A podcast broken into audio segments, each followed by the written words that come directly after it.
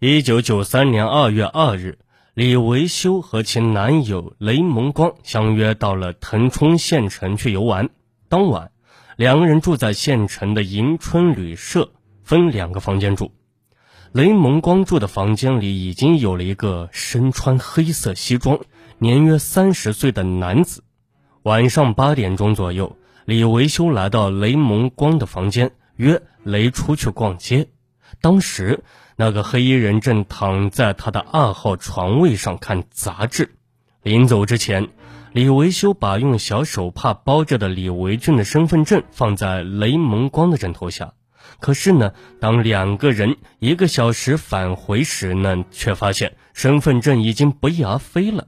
当时，雷蒙光、李维修都怀疑此举系二号床那个黑衣人所为，但因无其证据，也就不好诘问了。李维修回到他的房间去后，雷蒙光就上床睡了。他睡到次日凌晨两点钟左右，忽然在睡梦中听见黑衣人在叫他：“老乡，请问现在几点了？”雷蒙光被他唤醒了，但不想搭理对方，便不吭声。黑衣人又叫了两声，见雷蒙光没有反应，便轻手轻脚下了床，蹑足巧行到雷蒙光的床前。站着观察了几分钟，又拉着被角轻轻扯了几下，雷蒙光仍躺着装睡。黑衣人于是从怀里拔出匕首，就在他举起手来想要下手时，雷蒙光从被子里飞快地伸出双手，把对方持凶器的手架在空中，用力地把他推开，喝问道：“你想干什么？不许动，不许吭声，也不准动弹，不然老子对你不客气。”你小子心里放明亮一点，我什么都不要你的，只要这个。雷蒙光见黑衣人左手一扬，手中拿的正是李维修包着身份证的小手帕。黑衣人退回自己的床位，收拾起自己的行李，坐在床沿口上，又威胁了雷蒙光一通。雷蒙光哪里见过这种阵势呀，吓得心惊肉跳，不敢躺下。一直在床上呆坐到五点钟，黑衣人扬长而去，方才缓过魂来。欧良发、张磊当即问明雷蒙光的去向，赶往龙川县找到雷蒙光。这老实的小伙子向欧良发一行所叙述的情节与李维修所说的完全一致。欧良发一行又赶到腾冲县城查阅旅客登记本，发现当时黑衣人是以霍庆贵的身份证住进旅社的。欧良发一行得出结论：黑衣人在宝山从宋建中手中获得三张身份证，并不是先在宝山市作案，而是在腾冲冲雷蒙光下手，但是没有成功。黑衣人窃取李维修写着李维俊名字的身份证后，在昆明市作案时，为转移警方的作案视线，以李维俊的身份证在西客运站招待所玩弄了一个障眼法。与此同时，对赵成武的调查也在进行着。据当地派出所向前去调查的刑警介绍，赵成武于1993年2月7日外出到昌宁县打工，至4月7日回家之后，他一直未外出过。而黑衣人在昆明西站客运站招待所持赵成武身份证作案，则是5月上旬的事。这样，赵成武显然不具备作案时间。那么赵成武的身份证怎么会到黑衣人的手里呢？刑警于是找赵成武当面巡查。赵成武称，他的身份证于一九九二年八月被小偷扒走，后来补办的身份证一直带在身上，也未再次丢失或者借给他人。云南省公安厅实施一系列的侦查措施，对破案未能起到取得突破性进展的作用。警方还在从乱如麻的线索中试图理出头绪时，黑衣人又在云南境内做了两起同类型的杀人抢劫案，又有两条无辜的生命离开这个世界。云南警方深受震惊，省公安厅召集有关部门负责人召开紧急会议，经过反复研究，会议决定采取三项防范和控制措施。在全省范围内形成一张围追堵截的巨网，尽快将黑衣人抓获。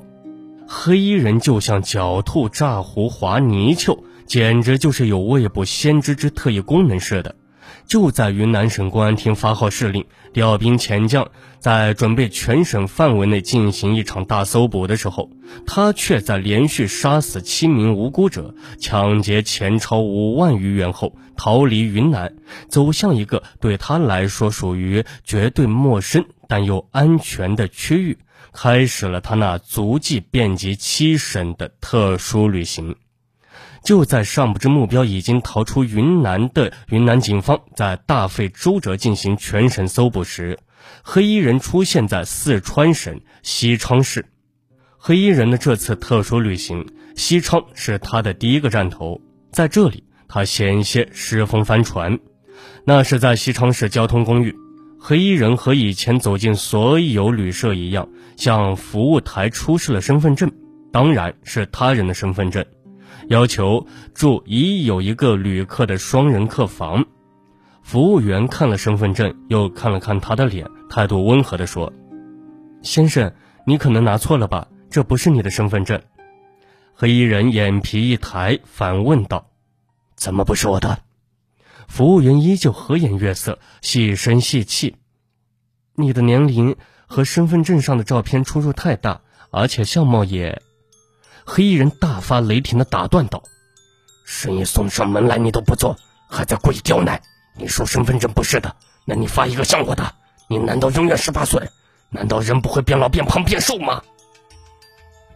这一顿穷凶极恶的狂风暴雨，竟把服务员吓得目瞪口呆。回过神来，反倒不停的道歉：“对不起，实在抱歉，实在惭愧，实在不好意思。”真是应了一句俗话：“鬼也怕恶人。”于是黑衣人有惊无险，如愿以偿住进了旅社。他确实给交通公寓送来了生意，但与此同时，也给西昌市公安局带来了一笔业务。当晚，和黑衣人同住一旅社的旅客，来自四川大足的邓修良惨遭杀害。这天是一九九三年九月九日。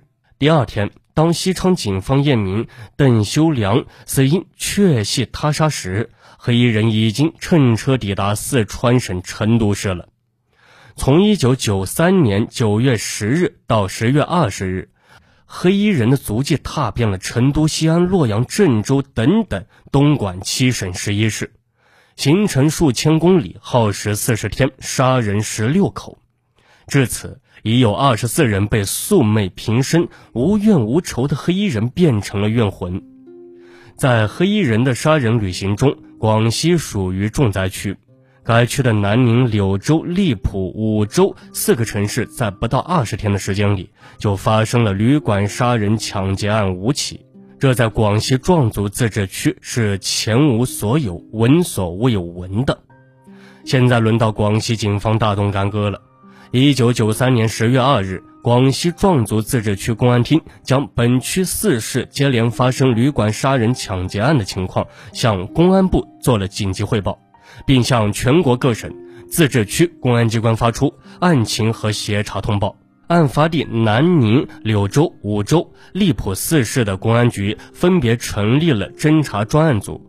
自治区公安厅并向广西全区公安机关发出紧急通知，要求各地必须加强对旅馆、车站和交通要道的布控。广西是黑衣人杀人旅行的最后一个省区，在这之前，云南、陕西、湖南、贵州、广东、四川、河南七省都留下他的犯罪轨迹。这七个省的公安厅在接到广西公安厅的案情和协查通报后，将黑衣人在本省的作案情况纷纷转告广西省厅。十月二十四日下午，广西壮族自治区公安厅召开紧急会议，商讨案情和侦查方案。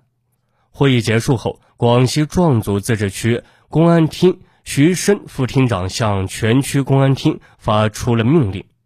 从当晚二十时开始，在全区范围内统一展开地毯式的大搜捕，搜捕目标绝对明确，只要发现持有姚光华、胡华南、高月阁、翟先云、邓修良等人身份证的黑衣人，即予以逮捕。